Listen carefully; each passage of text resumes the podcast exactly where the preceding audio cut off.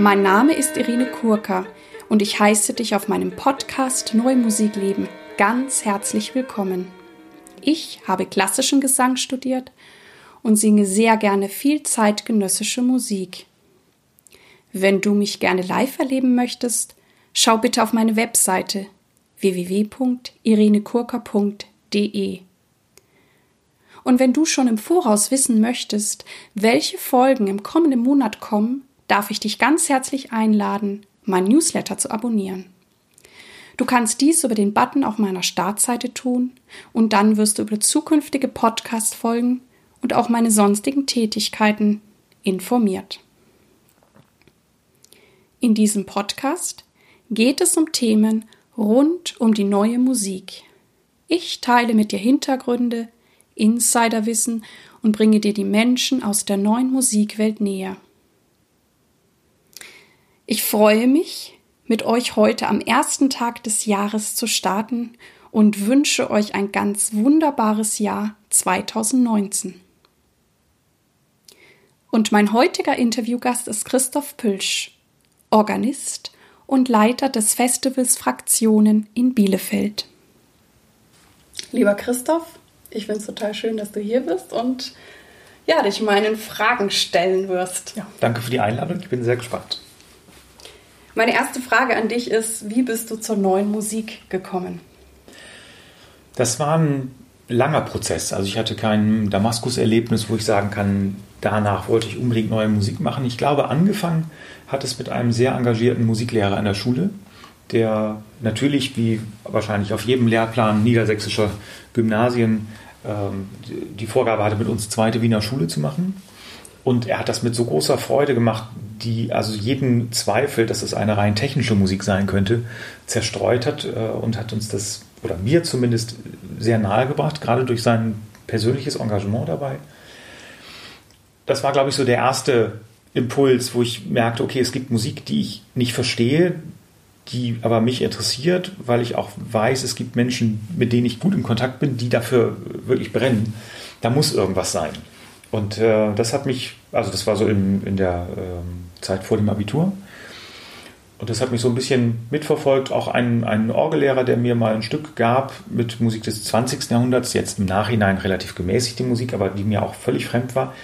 Und der sagte, das übst du jetzt so lange, bis es dir gefällt.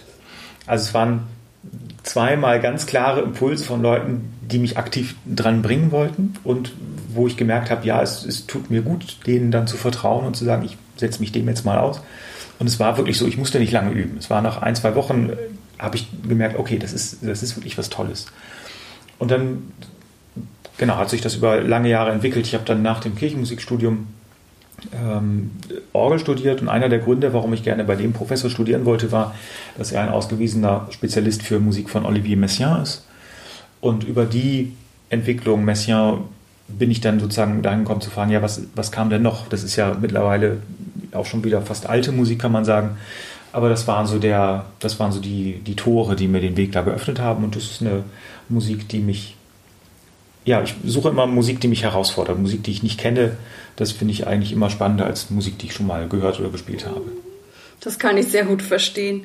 Und was macht für dich gute neue Musik aus? Aha, das ist ein sehr heikles Thema, denn Qualität von Musik zu beurteilen ist, weißt du auch, ähm, äußerst schwierig. Ich glaube, es gibt eben keine äh, objektiven Parameter. Das ist ja eben auch das Interessante daran.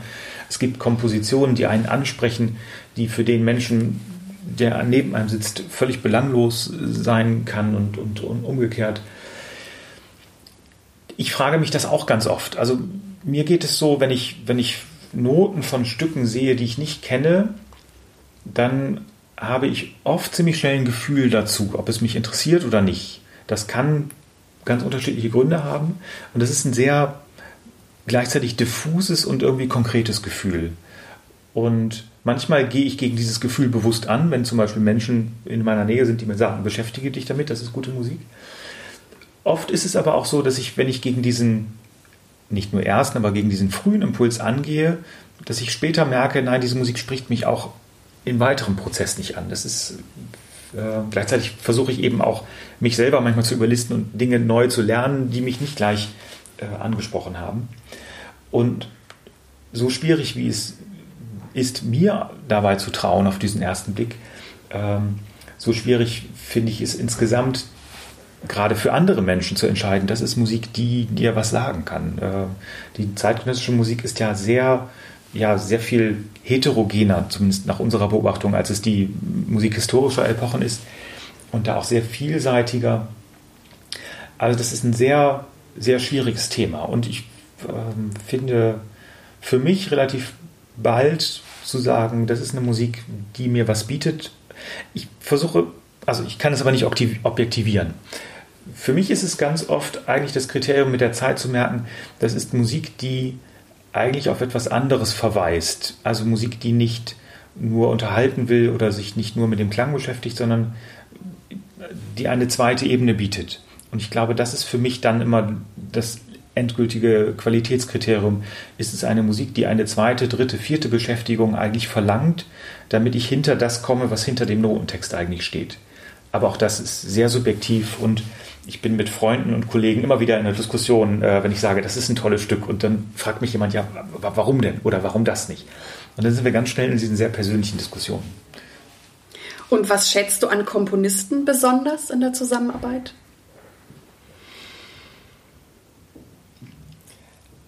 Ich habe das bisher selten gemacht, direkt mit Komponisten zusammenzuarbeiten an ihren Stücken. Wenn das gewesen ist, dann habe ich immer sehr den Dialog geschätzt. Ich erinnere mich an ein ganz interessantes Projekt, das wir im Studium mit einem australischen Komponisten hatten, von dem wir sein recht schmales Oeuvre für die Orgel einstudieren sollten, aber es war über einen Zeitraum von 30, 40 Jahren entstanden.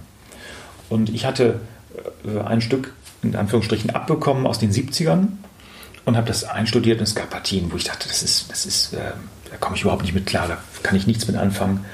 Ähm, und andere, die mir, also es war ein sehr, sehr rhapsodisches Stück und andere Partien, mit denen ich sofort in Kontakt kam.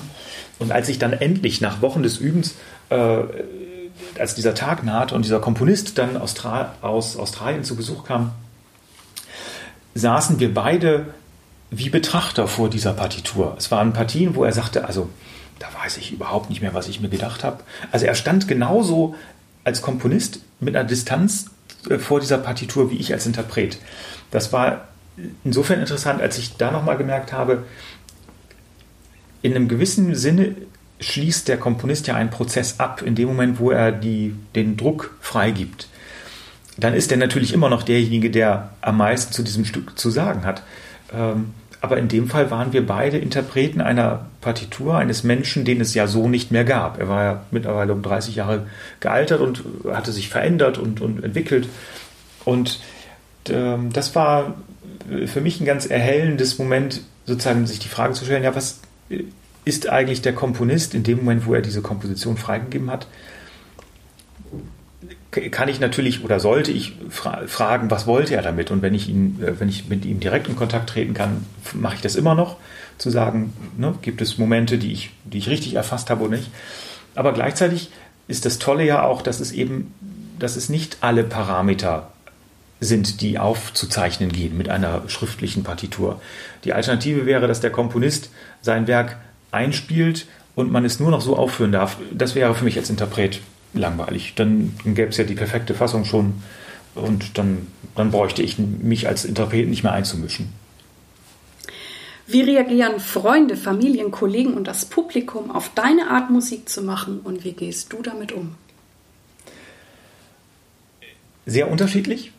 Äh, ich komme aus einem Elternhaus, in dem Musik eigentlich keine Rolle spielte. Und äh, wenn meine Eltern in Konzerte kommen, in denen ich zeitgenössische Musik spiele, ähm, sind sie immer ein bisschen ratlos, glaube ich, äh, weil, weil sie nicht, nicht richtig verstehen, was mich an dieser Musik begeistert. Ähm, Im Freundeskreis ist es zum, zum Teil ähnlich, dass Menschen, die, die mich gut kennen, aber eben aus einer Zeit, als ich sozusagen diesen Weg auch noch nicht gemacht habe, mich auf die, auf die neue Musik hinzubewegen, ähm, mit einem gewissen Unverständnis davor stehen.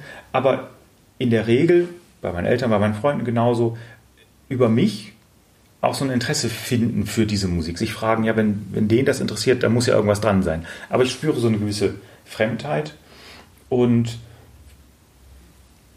kenne natürlich auch andere, die, die mich darin unterstützen oder die sich freuen, dass ich diese Musik mache.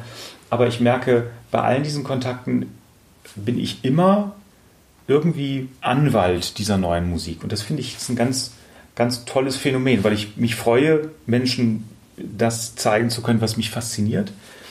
Und ich ja genauso über diese Menschen, die eben nicht alle Musiker sind oder sich nicht immer mit Kirchenmusik beschäftigen, über diese Musik, äh, Menschen plötzlich an andere Dinge rankomme, die ich selber nie entdeckt hätte.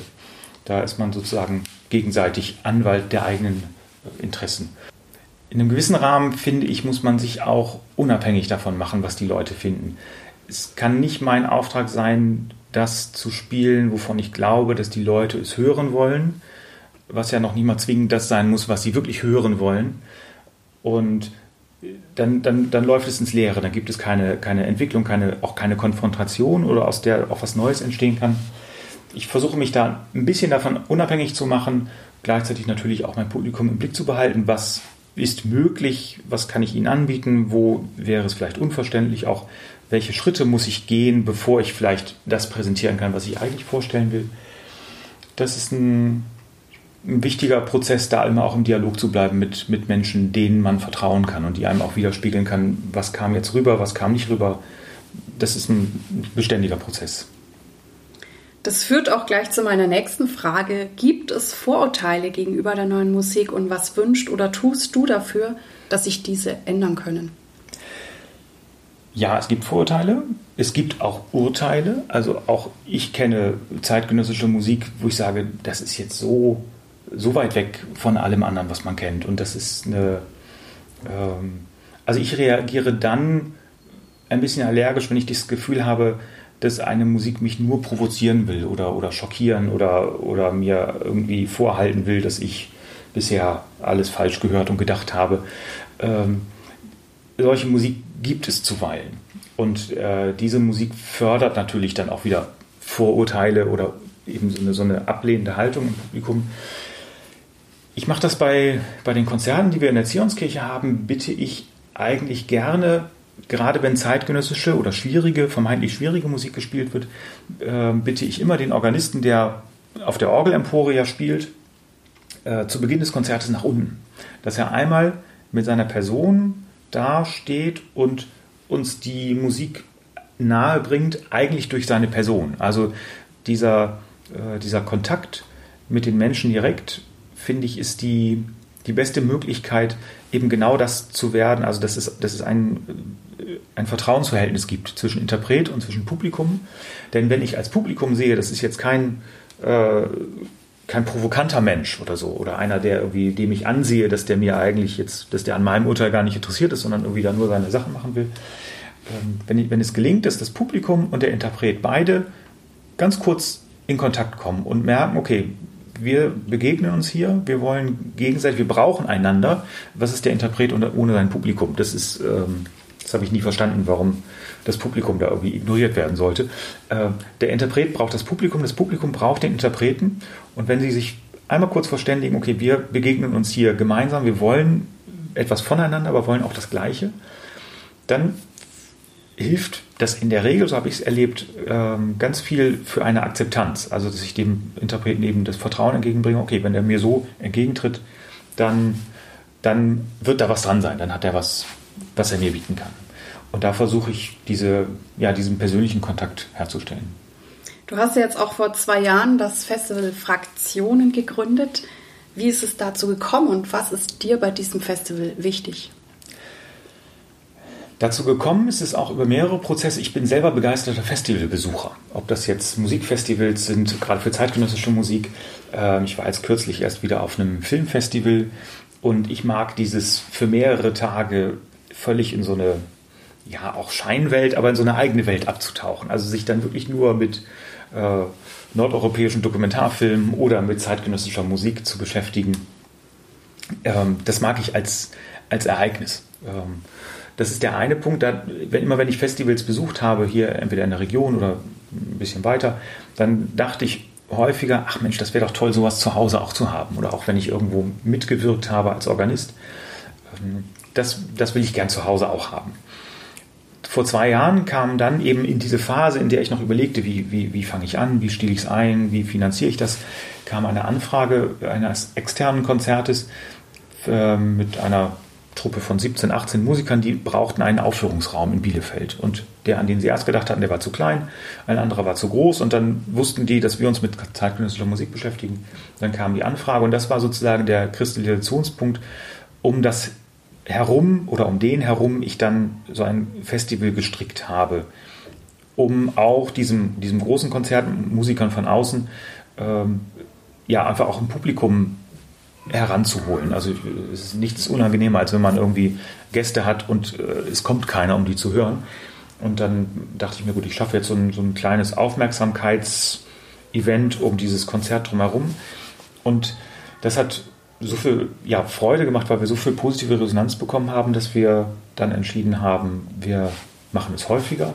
Wir heißt in diesem Fall ähm, nicht nur ich alleine, sondern eben auch mein, mein Netz aus Helfern aus der, aus der Gemeinde, ohne die das nicht ging und ohne die auch nicht diese Atmosphäre entstehen kann, die mir eben bei diesem Festival sehr wichtig ist, was ich gerade auch in anderen Sachen erwähnt habe, nämlich diesen Kontakt herzustellen. Also Menschen, die vielleicht ohne große Probleme mit dem Regionalexpress von Bielefeld nach Köln fahren könnten und sich tolle zeitgenössische Musik anhören könnten, die das aber nicht machen, weil schon das zu viel Aufwand wäre oder weil das Interesse an neuer Musik vielleicht nicht so groß ist. Aber diesen Menschen vor Ort eine einen Raum zu bieten, eine Gelegenheit, mit dieser Musik in Kontakt zu kommen und zu merken, das ist vielleicht gar nicht so, wie meine Vorurteile sind, das ist vielleicht gar nicht so schräg, das sind vielleicht gar nicht nur komische Typen, die das machen, sondern das sind total zugängliche Musiker, junge Menschen, ältere Menschen, also ganz gemischt, die, die einfach ein Interesse haben, diese Musik vorzustellen und so Menschen an die ja, für neue Musik zu interessieren, die das vielleicht noch gar nicht wussten, dass sie interessiert sind. Dazu kommt, dass wir als Zionsgemeinde in Bielefeld Teil eines äh, größeren Werkes sind sozusagen, also einer ähm, diakonischen Stiftung, Bethel. Und auf dem Gelände unserer Gemeinde wohnen Menschen mit verschiedenen Einschränkungen. Epilepsie oder anderen Behinderungen, denen es auch nicht ohne weiteres möglich ist, sich auf den Weg zu machen. Und gerade auch für, für Menschen, die eben das nicht können, eine Möglichkeit zu bieten, auf dem Gelände diese, diese Musik vorzustellen. Und da finde ich, gibt es immer noch viel Nachholbedarf, gerade wenn es um, ja, um eine Form von kultureller Barrierefreiheit geht. Also oft haben wir so, so Barrieren, die wir aufbauen, derer wir uns gar nicht bewusst sind, dass man irgendwie, wenn man in, in den Konzertsaal geht, äh, wo man seinen Eintritt bezahlt, wo man seine Jacke hinhängt, wann man klatschen darf, wann man aufstehen darf. Das ist so ganz vieles, was so kulturell erprobte äh, Praxis ist und derer wir uns gar nicht mehr so bewusst sind. Auch da ist mir wichtig, einen ganz einfachen, direkten Zugang möglich zu machen. Ja, du bist ja richtig Vorreiter in vielerlei Hinsicht. Ähm, was gibt es bereits schon in Bielefeld an neuer Musik?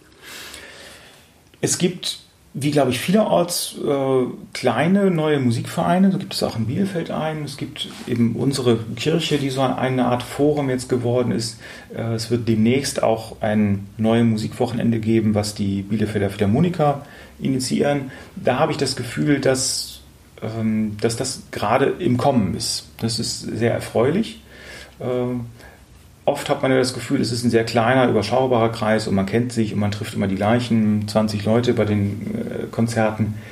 Ähm, da habe ich jetzt gerade die Hoffnung, dass es sich ein bisschen, ein bisschen erweitert und dass mehr Menschen da Interesse dran finden. Und äh, wenn ich in dein Konzert gehe, gut, ich werde singen, aber ich habe diesmal auch das Glück, dass ich ja übernachten werde. Also werde ich mir die anderen Konzerte auch anhören. Was erwartet die Zuhörer dort? Es erwartet den Hörer sehr viel rein instrumentale Musik.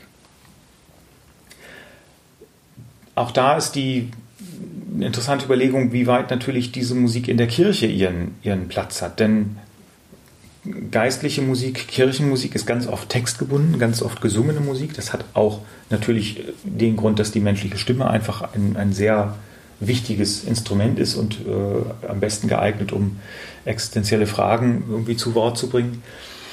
Ich finde es gerade bei diesem Festival sehr wichtig, eben nicht textgebundene Musik äh, in diesen kirchlichen Raum zu stellen, einfach um auch diese Facette der, der geistlichen Musik ähm, fassen zu können. Also dass, dass es sich nicht allein an der Geistlichkeit eines Textes festmacht, ob eine Musik für die Kirche geeignet ist. Es gibt Musik, die einen geistlichen Text vertont, die ich nicht zwingend bei mir in der Kirche haben will. Es gibt aber Gegen, im Gegensatz auch Musik, die eigentlich überhaupt nicht geistlich sein will und es aber durch ihre Qualität sein kann. Das, was ich anfangs erwähnte, wenn ich das Gefühl habe, hinter der Musik tun sich noch mehrere Schichten auf, dann ist es eigentlich genau die Musik, die in die Kirche gehört, wo wir eben uns mit existenziellen Fragen beschäftigen und dieser Musik dann Raum geben und sie in einem, in einem Kontext der Kirche auch nochmal einen gewissen Fokus geben lassen auf das, was sie noch sagen kann. Genau, das Festival findet ja vom 11. bis 13. Januar statt, genau. 2019. Und ich packe natürlich die, den Link zu eurer Homepage, wo natürlich das ganze Programm steht. Oder ihr habt ja zum Teil, macht ihr ja auch Interviews mit den Musikern vorab, um so ein bisschen einzuführen. Also das packe ich natürlich dann alles in die Shownotes. Sehr erfreulich, denn diese Interviews sind eben auch da wieder eine Möglichkeit, einmal schon die Künstler, wenn auch nur virtuell, aber doch zumindest irgendwie persönlich schon einmal zu erleben, außerhalb von ihrer Musik. Und auch da hoffe ich, dass das so eine, so eine Art im besten Sinne Vermittlung sein kann zwischen Publikum und Musik. Da ist der Interpret einfach mit seiner Person, mit seiner ganzen Persönlichkeit äh, das beste Vermittlungsobjekt dazwischen.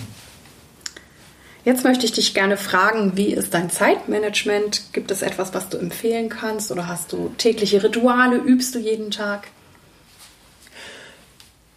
Ich habe kürzlich erst leidvoll erfahren müssen, dass ich diese Rituale und diese, diese Routine habe. Es war nämlich so, dass die Orgel, an der ich regelmäßig übe, für einige Wochen nicht zugänglich war, weil sie gewartet und gereinigt wurde. Und ich habe gemerkt, äh, wie sehr mich das aus dem Tritt gebracht hat. Ich habe als als Vorgabe, was das Zeitmanagement angeht, ähm, die für mich mal gestellt, jeden Tag an der Orgel zu beginnen. Also nicht ins Büro zu gehen, auch wenn ganz viel da rumliegt, sondern morgens als erstes den Weg mit dem Fahrrad unseren kleinen Hügel da in, in, in, Bielefeld hoch und zuerst an die Orgel. Und erst wenn ich da mindestens anderthalb Stunden gesessen habe, mich dann mit anderen Dingen zu beschäftigen.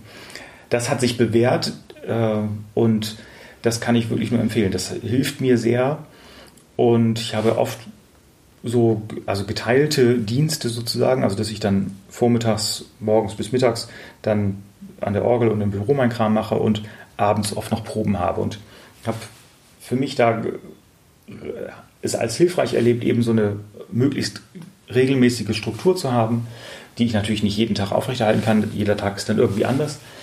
Aber fatal ist es einfach im Büro anzufangen, denn dann liegt da immer so viel, was noch bearbeitet werden muss und so viele Kontakte, die noch irgendwie nach einer Antwort verlangen und ja auch mit Recht. Ähm, das, ähm, das geht aber nicht. Ich bin äh, Musiker und nicht Verwaltungskraft und äh, das muss ich mir täglich einfach auch klar machen und sagen, nein, ich muss erst an die Orgel. Und als ich, erst als ich gemerkt habe, wie es ist, wenn ich das nicht jeden Morgen kann, sondern dann gesagt habe, ist auch schön, dann fange ich halt im Büro an, äh, das, das geht nicht. Also da die Musik zuerst. Das ist eigentlich die wichtigste Routine. Kann ich sehr gut verstehen. Ich mache das genauso, weil ich auch merke, ähm, wenn ich ins Büro gehe, irgendwie, weiß ich nicht, es zerstreuen sich meine Gedanken mehr oder mhm. wie du sagst, dann denkt man, ach, das muss ich noch machen, das. Und wenn ich als erstes geübt habe, dann habe ich auch das Gefühl, ich habe das, was mir wirklich am, am meisten am Herzen liegt, gemacht. Und dann kann ich mich auch eher in dieses Bürogetümmel stürzen und ja, in man, die E-Mails. Man hat wenigstens eine sinnvolle Aufgabe schon an dem Tag gemacht. Es kann ja immer sein, das kennst du auch, man ist im Büro und ist, irgendwie scheinen die sich alle abgesprochen zu haben, keiner antwortet, keiner geht ans Telefon, keiner ist erreichbar. Äh, es ist total frustrierend. Und wenn ich wenigstens schon einmal vorher geübt habe, dann habe ich die Ruhe. Ich habe auf jeden Fall schon eine sinnvolle Sache heute getan. Wofür bist du derzeit dankbar? Ich bin nicht nur fleißiger Festivalbesucher, das gelingt auch nur ein, zwei, dreimal im Jahr, ähm, sondern bin, äh, versuche eifriger äh, Kulturkonsument zu sein. Und ich habe erst kürzlich wieder äh, gemerkt, ich bin sehr dankbar dafür, dass es so viel Kultur hier in erreichbarer Nähe gibt. Also nicht nur mit äh, sehr guten Radiosendern, das ist, wenn man mal im Ausland war, ähm, dann erlebt man das erst wieder sehr deutlich, ähm, wie gutes Radioprogramm es in Deutschland gibt. Und gerade hier in NRW, ich einfach kürzlich hatte ich äh, an einem freien Tag die Gelegenheit und bin dann einfach mit dem Regionalexpress nach Essen gefahren und war in der wunderbaren Josef Albers Ausstellung in der Villa Hügel und bin so beseelt von da wieder weggefahren, wo ich dachte, ja, das ist einfach, das ist in zwei Stunden erreichbar und da gibt es unzählige Angebote und ich bin froh und dankbar, dass wir diese, diese kulturelle Dichte haben von ja nicht nur großen Institutionen, sondern auch kleinen Initiativen und dass man sich gar nicht groß anstrengen muss, um was zu finden ähm, und das in erreichbarer Nähe und meistens zu erschwinglichen und fairen Preisen. Da bin ich sehr dankbar für, dass ich, äh, ja, dass ich das in dieser Umwelt so, so mitnehmen kann. Wer oder was hat dich am meisten geprägt und inspiriert? Auch da gehe ich zurück in meine Schulzeit. Neben diesem erwähnten Lehrer, der, der uns äh, so, so emotional von der zweiten Wiener Schule berichten konnte, ähm, gab es einen Kirchenmusiker, bei dem ich in der nebenamtlichen Kirchenmusikerausbildung war. Und er hat uns in diesem Kurs ähm, durch seine Person nahegebracht, dass Musik ein, ein ganz tolles Spiel ist. Also ein, ein Mensch, der bis ins äh, hohe Alter sich eine im besten Sinne kindliche Naivität, glaube ich, bewahrt hat. Zumindest hat er uns das so rübergebracht. Der mit großem Spaß singen konnte und spielen und uns animieren konnte, das zu machen. Und der gleichzeitig eine große Ehrfurcht vor Heiligkeit ist vielleicht schon zu groß gegriffen, aber eine große Ehrfurcht vor, vor Musik hatte, vor dem, was wir machen. Also der auch, dem wichtig war, dass wir, wenn wir Musik machen, dass wir es dann auch wirklich mit, mit großem Ernst und mit machen und uns dessen bewusst sind, was wir da machen. Und nicht vergessen, das ist ein Spiel.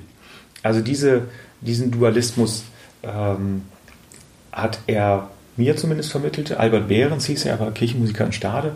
Und wenn ich zurückblicke, hätte ich, glaube ich, ohne die nebenamtliche Kirchenmusikerausbildung bei ihm, die zwei Jahre, nicht Musik studieren können, weil ich, weil ich das, glaube ich, nicht gut übereingekriegt hätte. Und in seiner Person hat er das ganz glaubwürdig und direkt vermittelt. Es ist ein Spiel und es ist das Heilige und es ist beides gleichzeitig und es geht nicht das eine ohne das andere.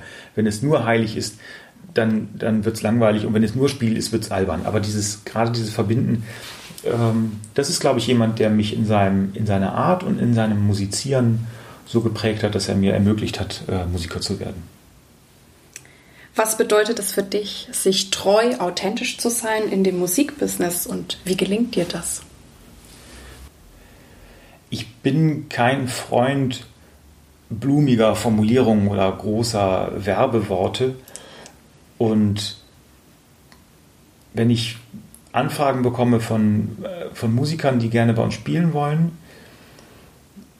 dann merke ich, dass mich am meisten die ansprechen, die einfach ganz klar sagen, das kann ich bieten, das ist möglich, das ist meine Telefonnummer. Ähm, ich glaube, ich bin ähnlich, wenn ich sozusagen mit anderen Leuten darüber spreche, ob, ob wir nicht was zusammen machen wollen, bin ich, glaube ich, eher knapp und manche erleben das, glaube ich, eher als kühl. Aber ich glaube, alle anderen Möglichkeiten wären unglaubwürdig, wenn ich versuchen würde, das ein bisschen blumiger zu machen. Oder hat sich auch schon mal ein, ein Organist beschwert, als ich, er wollte irgendwie Lebenslauf von mir fürs Programm haben und da stand nicht viel mehr als geboren und lebt noch so sinngemäß. Und äh, der wollte gerne mehr und ich habe versucht, das irgendwie noch länger zu machen, aber immer wenn ich dachte, naja, das ist jetzt nicht wirklich interessant, dann habe ich es wieder gestrichen und viel länger wurde es nicht. Ähm, da, und ich glaube, das ist die, die einzige Möglichkeit für mich, einfach das auch beizubehalten. Dadurch gehen mir vielleicht einige Kontakte äh, flöten, aber ich glaube, die wirklich wichtigen Kontakte können das da einschätzen. Und das ist natürlich für mich der Luxus, den ich habe. Ich bin Kirchenmusiker mit einer, mit einer festen Anstellung. Ähm, ich kann mir auch erlauben zu sagen, das geht jetzt nicht, das mache ich nicht oder ich muss da auch nicht unbedingt spielen. Äh, das ist natürlich anders, wenn man sich auf einem freien Markt natürlich auch irgendwie äh, in Erinnerung bringen muss oder einfach auch, auch präsentieren muss oder auch oft gar nicht die Möglichkeit hat, über einen langen Zeitraum was vorzustellen, sondern einfach auch in wenigen Momenten irgendwie ankommen muss da weiß ich, dass das für mich ein bisschen, bisschen einfacher ist oder mich ein bisschen gelassener sein lassen kann, wenn ich merke, es will irgendwie gerade keiner hören, was ich spiele, aber ich habe ja auch noch meine Basis zu Hause. So, das, ist, ähm, das macht es mir ein bisschen leichter auch. Was bedeutet für dich Erfolg? Ach, die, also die schönsten Momente sind wirklich die, wenn ich das Gefühl habe, ähm, ja, ich bin, ich, dass Menschen durch mich zu etwas gekommen sind, was ihnen etwas gibt und was sie vielleicht sonst nicht gehört, gesehen, erlebt hätten. Ich glaube, das ist der, also es stellt ja die Frage, was ist Erfolg, ist ja letztendlich, an welchem Parameter macht es fest oder was ist eigentlich unser Auftrag? Und ich glaube, unser Auftrag als, als Musiker oder als, als Organisatoren von solchen Sachen ist es eben, diese Kontaktflächen zu schaffen, da wo Menschen etwas erleben können, was, was ihnen eine Dimension vielleicht sogar eröffnet, die sie sonst nicht gehört hätten. Und das muss, das muss nicht zwingend durch das, was ich musikalisch mache, passieren. Es kann auch dadurch passieren, dass ich andere Menschen zusammengebracht habe, dass Menschen in einem Konzert, was ich organisiert habe, etwas erleben. Ähm, ich glaube aber, das ist, das ist die Frage von, von Erfolg. Diese, die Musik zu ihrem Recht kommen zu lassen und die Menschen und die beiden in Verbindung zu bringen. Gibt es etwas, was dich antreibt oder hast du noch eine Vision? Ach, Antrieb ist eigentlich, glaube ich, so, einen, so eine Frage von täglichem Antrieb. Ähm, und Mission, Mission klingt so groß. Ich würde es, glaube ich, eher einfach sagen. Ich, ähm, Bielefeld gilt ja so ein bisschen als, ähm, wie soll ich sagen, stadtgewordener bundesdeutscher Durchschnitt der äh, Stadt, die weder besonders reich noch besonders arm, weder schön noch, noch hässlich ist. Ähm, aber irgendwie ist meine Mission jetzt gerade, ich bin jetzt in Bielefeld und äh, mache da, habe einen, einen Ort, den ich irgendwie bespielen, bemusizieren soll. Und das ist jetzt meine Mission. Ich glaube, wenn wir Musik machen, sind wir ja immer nur sehr punktuell lokal tätig. Es ist ja wenigen Menschen vergönnt, äh, in der Met zu singen und gleichzeitig global irgendwie äh, übertragen zu werden. Und das ist ja auch erst seit kurzem und es ist auch fragwürdig, ob man dann überhaupt das Gefühl hat, man ist mit diesen Menschen in Kontakt, die einem auf einem Erdteil äh, zuhören.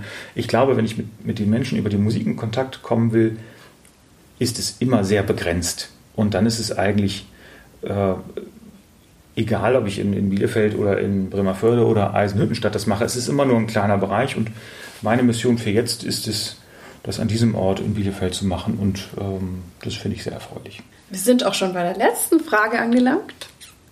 Welchen Tipp möchtest du jungen Künstlern geben? Wenn ich auf meinen Weg zurückblicke, so wäre der Ratschlag, den ich mir jetzt vor 20 Jahren geben würde, wäre ähm, weitermachen oder sich nicht abschrecken lassen. Es gibt immer Menschen, die vermeintlich irgendwas besser können oder schneller lernen oder begabter sind. Und das ist immer die Gefahr, dass man sich von solchen Menschen dann auch ins Boxhorn jagen lässt und manchmal auch erst später merkt, dass die das doch gar nicht so viel besser können als man selber. Und ich glaube, da ist, äh, würde ich den Tipp geben, Ruhe bewahren, weitermachen und erst später auswerten und sich fragen, ähm, wie geht es weiter, aber sich nicht zu früh abschrecken lassen. Weitermachen. Großartig. Ich danke dir sehr, dass du hier warst, mit mir dieses Interview geführt hast und ich wünsche dir natürlich ein großes, gutes Gelingen und viel Erfolg im Januar 2019. Dankeschön. Und bis bald. Bis dahin. Ich hoffe, du konntest auch wieder viel für dich mitnehmen und ich freue mich auf deine Ideen und Anregungen gern über Facebook. Ich freue mich sehr auf die Interaktion mit dir. Vielen Dank, dass du bei mir eingeschaltet hast. Ich hoffe, es hat dir gefallen und dich inspiriert. Ich freue mich sehr, wenn du dir Zeit nehmen kannst, mir und diesem Podcast eine gute Bewertung auf iTunes zu geben. Ich danke dir. Dir alles Gute. Lebe deine Musik, lebe dein Leben und bis zum nächsten Mal, deine Irene.